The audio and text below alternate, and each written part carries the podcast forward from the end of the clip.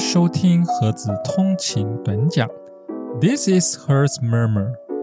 Hello，大家早安，泰嘎后，我是盒子。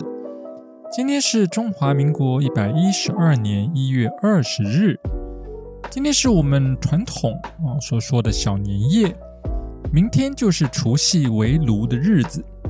在这里先跟大家拜个早年，祝福大家兔年红兔大展。扬眉吐气，好令叔叔龙欢喜。那么本周的节目，按照往例，盒子会跟大家聊聊最近发生的时事，同时也会试着提出几个观点来跟大家分享。最后呢，会带大家一起听听乡民怎么说。在我们开始进入今天的节目之前，听众朋友如果愿意给我们节目更多支持鼓励，欢迎一起加入赞助与订阅。让我们用一杯拿铁，一起共度通勤的美好时光吧。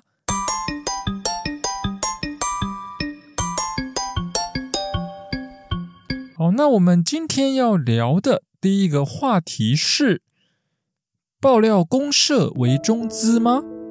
投审会调查出炉，以八卦有理、爆料无罪为标题的脸书社团爆料公社。成立公司遭质疑背后是中资，网络上吵得沸沸扬扬。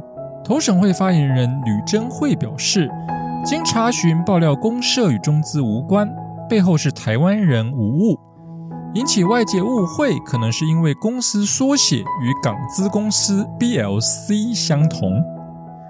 一名脸书账号五更长望的网友发文指出，爆料公社在英属维京群岛设立。公司资本额达到四千两百万，背后不单纯。他细查公司爆料，公社代表人是 BLC Group Holdings，与一间登记在香港的公司同名。该公司的中文名称为巨豪天下集团控股有限公司。据此推断，爆料公社背后是中资在运作。对此，投审会官员表示，网络上 BLC 的公司一堆。爆料公社与外界谣传港资的巨豪天下集团无关，是两家不同的公司。投审会确认，爆料公社成立公司最终受益人都是台湾人。爆料公社管理员李爱丽也发文强调，报系社团是独立运作，没有中资。爆料公社已经存在很久，老社员都知道来历。版主是志同道合的志工。不知道哪里跑出来这种谣言，键盘打一打就可以污蔑、影射别人，连查证都不用。他回击：“是不是必须听你们的话才是正确的颜色？”细思极恐的是，你们居然可以把茶余饭后的八卦妖魔政治化。好，那这是我们的第一则时事新闻。那我们试着来讨论看看啦。那首先，在二零二二年全国性地方选举结束之后，随着民进党败选检讨的声浪，矛头主要啊可以看得出来是对准了所谓的侧翼团体。哦，那至于侧翼团体是怎么样定义的呢？简言之，大概都是以某种号称中立性的团体形式，透过发布民调或者是由民团发声，借由中立爆料揭弊。的这样的一个伪装来强化说服力，吸引群众，带风向。那么重点在于其背后的动机啊，与隐藏在背后操纵的金主，其实是有特定政治倾向的。那换句话说，当呃所谓的侧翼团体它所带动的风向啊，是对我方有利时，那么侧翼团体就像是政策的化妆师。心痛仇快，怎么听怎么爽。那反过来呢？如果带动的风向啊，是对既得利益者不利时，那么无论讲的内容真假如何啊，那我们只要冠以侧翼团体的名号，形同昭告天下哦。所谓侧翼团体讲的，都是政党为了获得政权，或者是策动分裂所编造出来的假讯息，或就是认知作战的一部分。那么从这个角度来看，大家觉得爆料公社是不是侧翼团体呢？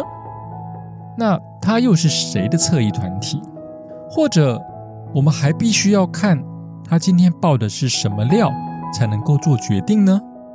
从另外一个角度来看，哦，刚刚说爆料公社它是设立公司，它是设在英属维京群岛。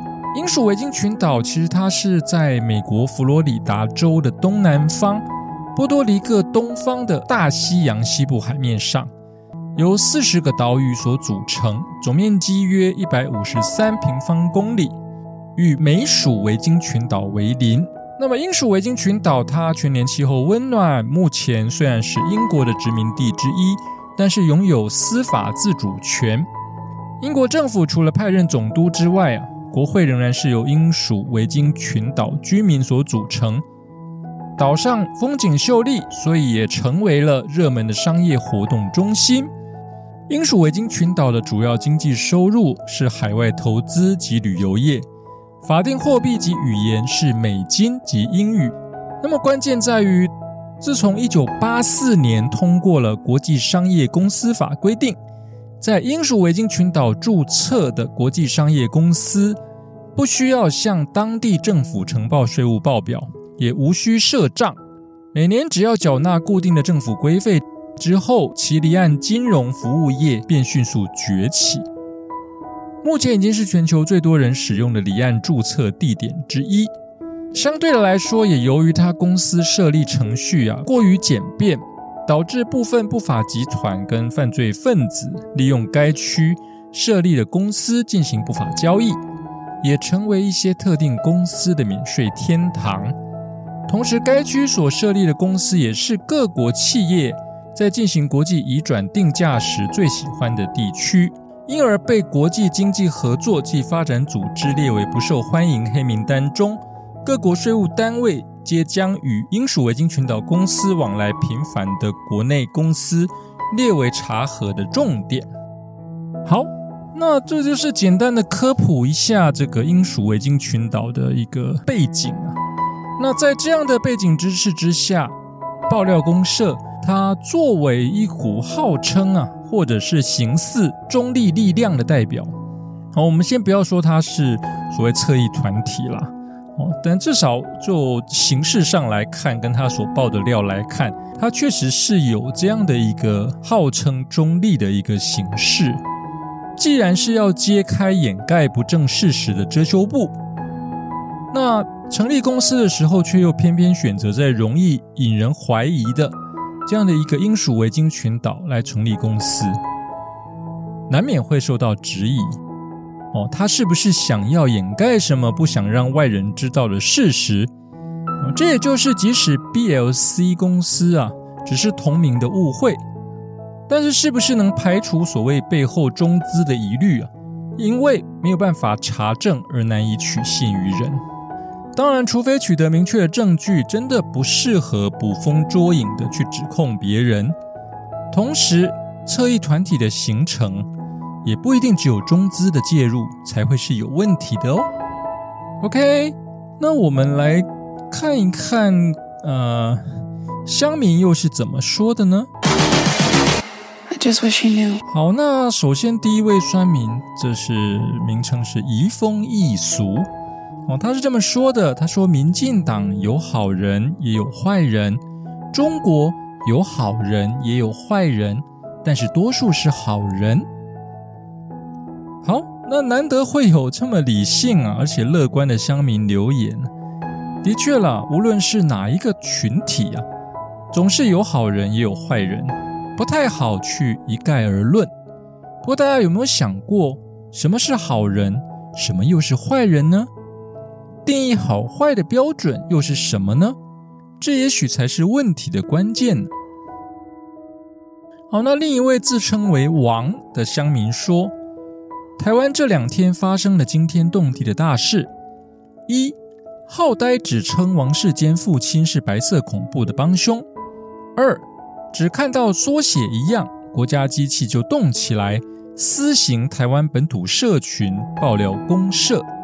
民进党陷入疯狂的去黑七十年前的人，然后无所不用其极的迫害现在的台湾人。呃，这也许就是定义上的差异了。我觉得网军其实还不够格称得上侧翼，毕竟网军跟小编呢没什么差别，总是拿钱办事。至于侧翼啊，或多或少，其实他还是有自己的意识形态，只是包装成看起来更具说服力的中立观点。下面留言有可能是纯粹表达好恶，也可能是发动网军洗风向。试问各位听众，大家能辨别的出来吗？好，那以上呢就是我们今天的第一则新闻的部分。那在进入第二则时事之前呢，让我们先进入二十秒中场工商时间介绍。我是盒子，我是盒子，一个让心灵沉静自觉。让生活慰藉的优质频道，让车博成为一种体验、享受、品味、咀嚼，成就一世纪只有一次的完美人文经典，超然落成。邀请你以看风景的心情来欣赏、订阅。我是盒子。好，那我们接下来呢，进入。第二则时事的部分，第二则时事的内容是预售屋换约不溯既往惹意，花敬群回应恐伤及无辜。平均地权条例修正案日前三读通过，最受外界瞩目的预售屋竟换约，却法夹湾宣布不溯及既往。民众党立法院党团干事长张其禄批评，不要故意开后门。对此，内政部代理部长花敬群表示，平均地权条例修法希望落实打炒房。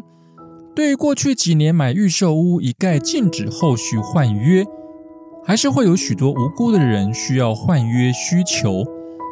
内政部日前的声称，调整溯及适用见解，主要是近期收到自助购买预售屋的年轻族群反映，目前财务状况并不丰裕。工作与收入可能因未来经济变化而发生变动。如果骤然全面限制契约换约转售，将加诸经济上更大的风险，与投资客一起陪葬，并不公平。华敬群解释，执法修订的时候搭配一些必要条款，但是如果定下去，可能必须用宽的标准来处理。华敬群说，会有禁止换约规定。前面给他一个比较宽的认定，反而执法定定的时候，对于未来换约对象可以采取比较严格的限制标准，反而是在关后门，而不是在开后门。希望大家能够了解。华建群指出，一旦立法施行后，所有换约都会被禁止换约，新买的预售屋也会被禁止换约。对于这些过往签约的人，给他换约的机会。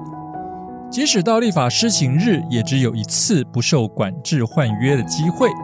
不是这样，房子永远可以持续自由自在换约，让大家理解。花庆群表示，法的目的是抑制炒房，而不是全面买预售屋的人就给他污名化的认定。经过这样考虑，定定规定，希望社会大众能够了解，希望落实打炒房。OK，那这是我们第二则新闻的部分。那我们试着提出来我们的一些想法了。哦，那在有关居住正义的议题上，任何政策的拟定啊，或者是修正，其实都必须要考虑到几个不同的群体。那当然包含了像是买屋的消费者，哦，这里指的是想要买屋供居住或者是承租的消费者。哦，当然，其中是属于买屋自住的群体啊，应该是整个居住正义议题最需要被考虑到、最需要获得保障的群体。另外，当然还包括了像是建商、中介商以及所谓的投资客。至于这组群体所提出来的诉求啊，通常就会是围绕在既得利益的维持，甚至在扩大获利的机会。换言之，在居住正义的架构下，这个群体啊，理论上不会是主要需要被保障的一个课题。然而，事实上，我们观察政府在拟定政策或者是修正相关规定时，居住正义啊，它往往成为一种口号。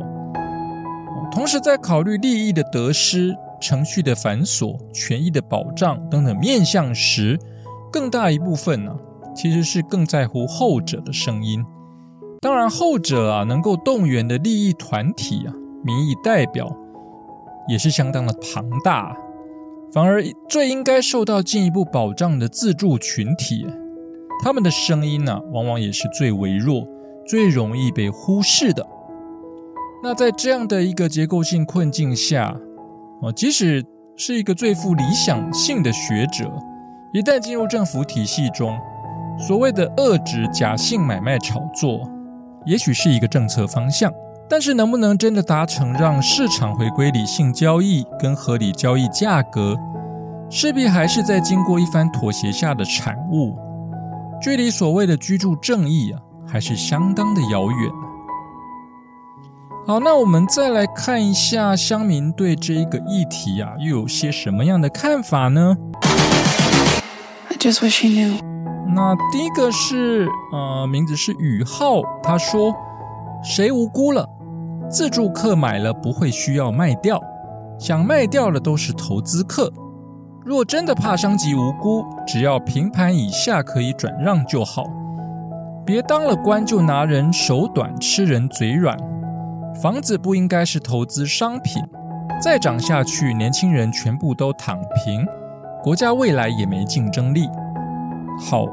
对于老百姓来说，对于以居住为前提、希望买得起房子的老百姓来说，房子真的不应该成为投资商品，这是没有错的。我想，至少住宅的使用目的啊，应该要跟店铺了、商用办公室啊，或者是特殊使用目的的建物区隔开来。人民不应该啊，在宪法第十条明定保障居住权之下。买屋自住啊，还得要被建商、中介、炒房客剥了一层又一层的皮，而政府却还在考虑既得利益者的权益要如何来来保障，这个是恐怕是非常吊诡的事情哦。好，那龙虾说，买预售屋就是要住，正常人会还没住就卖吗？既然不会，何必需要换约？那表示他原本就是买来要赚价差的，这个大家都知道，就政府不知道，还是刻意给一次机会逃跑。好的，那从这一点来说啦，我倒是不反对政府在修正相关法规时，可以做更细致的定义，而不是采取不涉及既往这种无差别保障的做法。这点的确是可以考虑的啦。哦，因为事实上，买预售屋后转售换约，成因可能有许多。哦，也许炒房的确是大宗啊，但是也不能够完全排除，像是代理部长所说的，哦，其他本意在自住而有不得已必须换约的原因，这样的消费者存在。也因此，同样的逻辑呀，不能够一竿子打翻一条船啊。但是恐怕也不适合以保障少数应该获得保障者的名义啊，反而是用一个很宽松的网啊，让既得利益者反而获得保障。就这点来说，恐怕才是让人民失望的一个重点吧。好的，那么以上呢，就是我们今天帮大家选出来的两则时事内容。那今天的节目呢，就到这边，谢谢大家的收听，我们下一集再见，拜拜。